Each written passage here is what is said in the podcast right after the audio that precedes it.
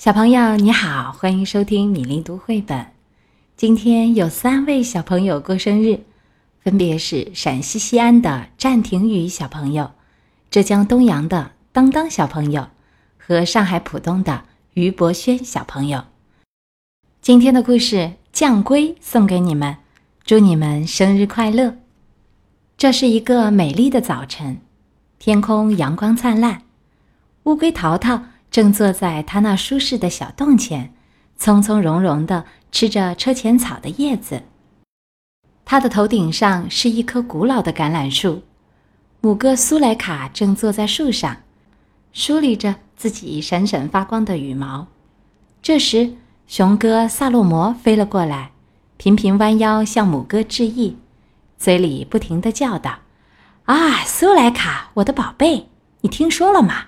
动物王国的最高首领狮王二十八世要举行婚礼啦，他邀请我们前去参加庆典。我亲爱的，我亲爱的丈夫，苏莱卡娇滴滴的说道：“我们真的被邀请了吗？”别担心，我的心肝儿，萨洛摩回答说。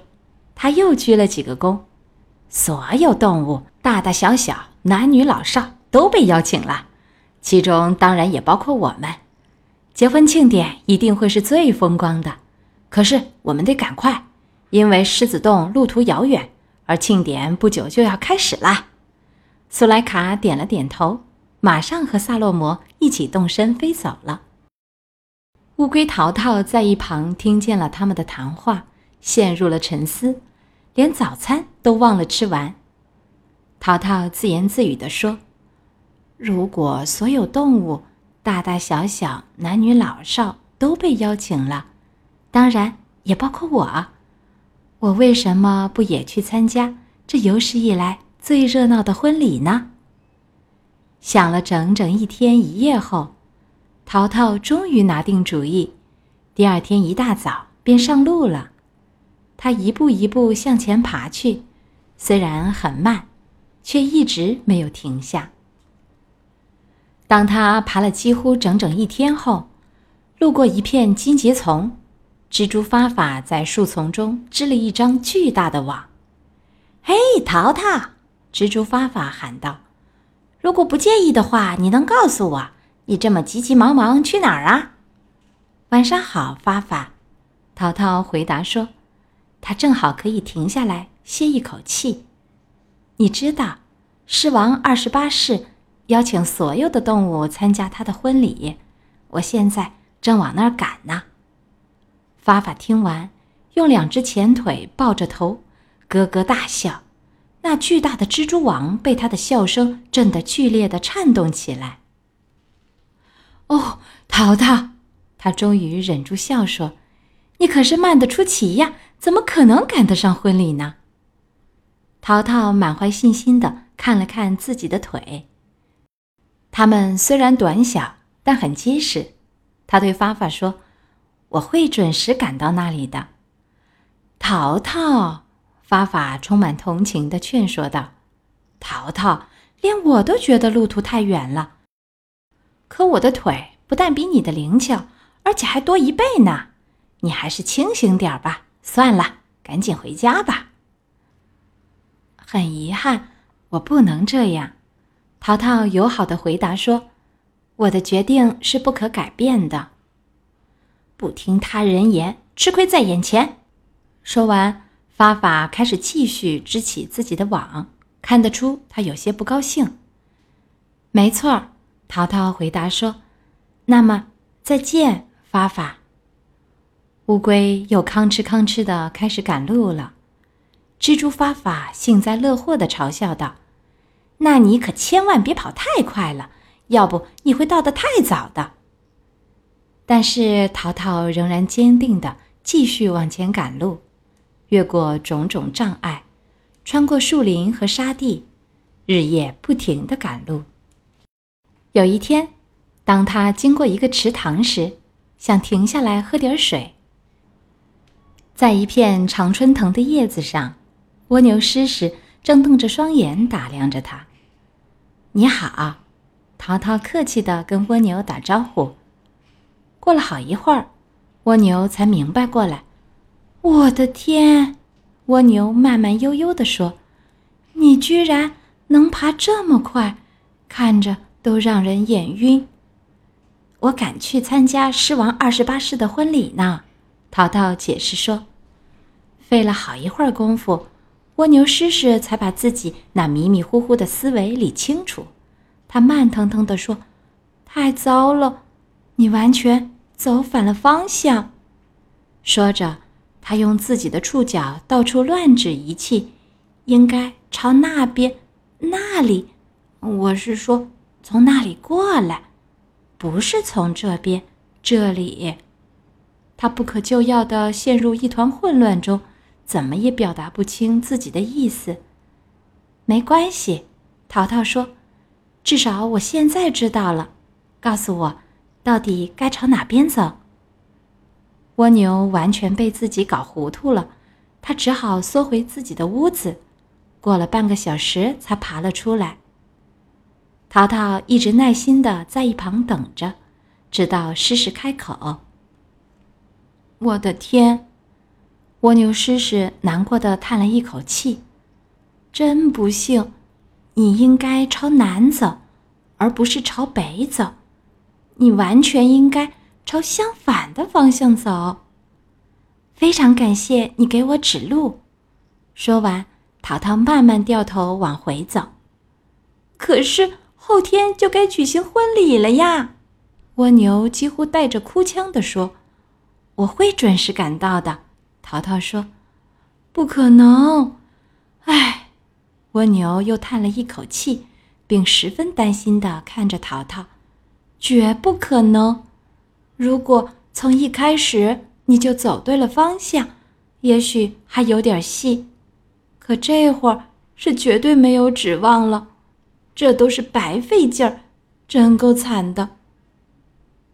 如果你想和我一道去，就坐到我壳上来吧。”淘淘向蜗牛建议道：“蜗牛狮狮难过的垂下他的眼睛，已经没有意义了。现在去已经晚了，太晚了，我们绝对赶不上了。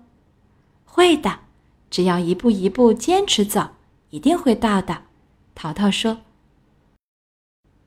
我现在心情很不好。”蜗牛哭哭啼啼的说：“请留下来。”安慰我吧，可惜不行。淘淘友好的说：“我的决定是不可改变的。”说着，他又重新朝另一个方向爬去。蜗牛狮狮泪眼汪汪的，他久久的凝望着淘淘离去的身影，继续用他的触角示意，恳求乌龟留下。就这样，淘淘朝另一个方向又走了许多天。越过了种种障碍，穿过了树林和沙地，日夜不停的赶路。后来，他遇到了壁虎慈慈，这会儿他正躺在一块石头上打盹儿，阳光照在石头上，慈慈身上那绿宝石般的鳞片闪出耀眼的光。当乌龟靠近它时，它眯缝着一只眼睛，迷迷糊糊地说：“站住！你是谁呀？”打哪儿来？要上哪儿去？我叫淘淘。乌龟回答说：“我原来住在一棵古老的橄榄树下，现在想去狮子洞。”慈慈打了个长长的哈欠。哎，我说你去那儿干嘛呀？我去参加狮王二十八世的婚礼，因为他邀请了所有动物，当然也包括我。淘淘说。这时，慈慈吃惊地睁开了另一只眼睛，居高临下地打量着淘淘。过了一会儿，他才用带鼻音的声音说：“现在还往那儿赶啊？亏你这可怜虫想得出来！只要坚持，一步一步，总能走到的。”淘淘说。慈慈一边用双肘支撑着身体，一边拿小脚爪敲着石头说。哎，你是说你要用这种慢悠悠的方式赶去参加一次也许一个星期前就已经举行过的婚礼吗？也许，婚礼难道在一个星期前就举行了吗？淘淘问。没有，慈慈懒洋洋地说。太好了，淘淘高兴地说。那我就能准时赶到了。肯定赶不上的。作为狮王王宫的高级官员，我现在正式通知你，婚礼暂时取消了。由于非常突然的原因，狮王二十八世不得不和老虎死死开战。你现在可以放心回家啦。很遗憾，我不能这样。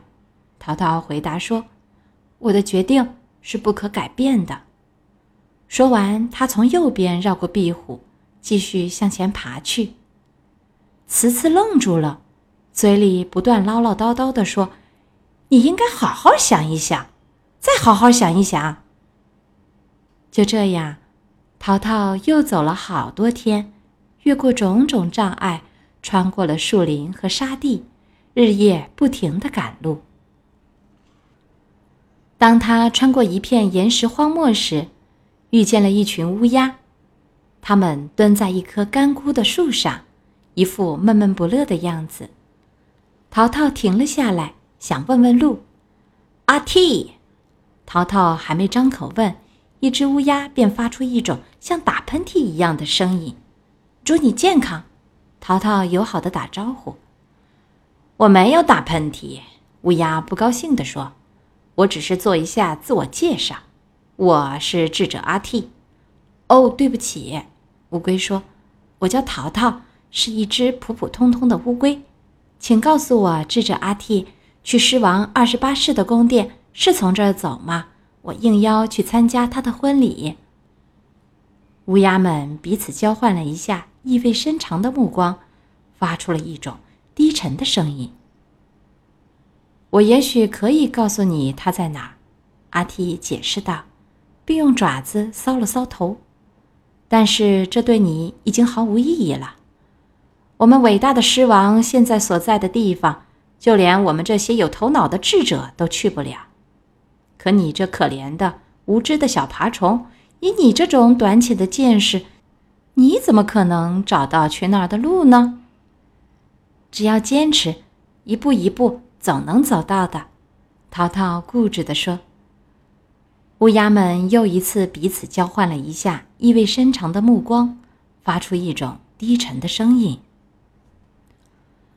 啊，你这鬼迷心窍的家伙！乌鸦阿嚏郑重其事地清了清嗓子，说道：“你在说什么呀？这事儿早就过去了，而过去的事情是谁也赶不上的。我会准时赶到的。”淘淘充满信心地说。“绝对不可能了！”阿嚏用阴森低沉的声音说：“你难道没看见？”我们大家都穿着丧服嘛。几天前，我们刚刚安葬了伟大的狮王二十八世，他在与老虎死死的拼杀中身负重伤，已经不幸去世了。啊，淘淘说：“这真的使我感到非常难过。”所以你还是赶紧回家去吧，阿蒂继续说道。或者你也可以留下来，和我们一起哀悼狮王。很遗憾，我不能这样。”淘淘客气的回答说，“我的决定是不可改变的。”说完，他又重新上路了。乌鸦们疑惑不解的看着乌龟的背影，然后凑在一起叽叽呱呱的说：“这个固执倔强的家伙，他居然想去参加一个早已死去的人的婚礼。”就这样。淘淘又走了许多天，越过种种障碍，穿过了树林和沙地，日夜不停的赶路。后来，他来到了一片森林中，这里树木茂盛，森林的中间有一大片鲜花盛开的草地，草地上聚集了许多动物，大大小小，男女老少，大家都兴高采烈，充满期待的喜悦。一只小金丝猴在淘淘身旁上蹿下跳，不停的鼓掌。啊，对不起，淘淘对小猴说：“去狮子洞该怎么走？”你现在不是就站在洞口面前吗？小猴叫道。它叫杰杰，不过在这里名字已经不重要了。对面就是狮子洞。啊，那么，也许这里正在庆祝动物王国的最高首领狮王二十八世的婚礼。淘淘非常不解地问：“啊，不是。”小猴说：“你肯定是从遥远的地方来的吧？大家都知道，今天我们大家在这里庆祝的是狮王二十九世的婚礼。”就在这时。狮子洞口出现了一只英武的年轻狮子，身上蓬松的猎毛像太阳光一样闪闪发亮。它的身旁站着一只美丽动人的年轻母狮。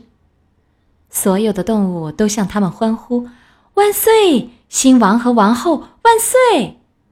随后，大家便开始唱歌的唱歌，跳舞的跳舞，大吃大喝，一直狂欢到深夜。萤火虫送来了点点光明，夜莺放开美丽的歌喉，蟋蟀弹奏出优美的音乐。总而言之，这的的确确是从未有过的最美好的庆典。乌龟淘淘坐在参加庆典的客人中间，虽然有些疲劳，但感到非常幸福。他说：“我一直说我会准时赶到的。”今天的故事《降龟》讲完了，暂停语当当，于博轩小朋友喜欢这个故事吗？希望你们选择好自己的道路，在路上一直走，一直走，总会遇到属于你自己的隆重的庆典。于博轩小朋友，妈妈还要对你说生日快乐！时光总是过得那么快，你都已经六岁了。聪明可爱的你，给我们全家带来了太多太多的快乐，让姐姐的童年也有了不一样的记忆。我们愿意一直陪着你长大，陪着你长成一个有教养、有气质、有魄力、有担当的男子汉。再次祝暂停语、当当、于博轩三位小朋友生日快乐，健康成长。接下来我们读一首。美国希尔夫斯坦的诗歌《冰冻的梦》。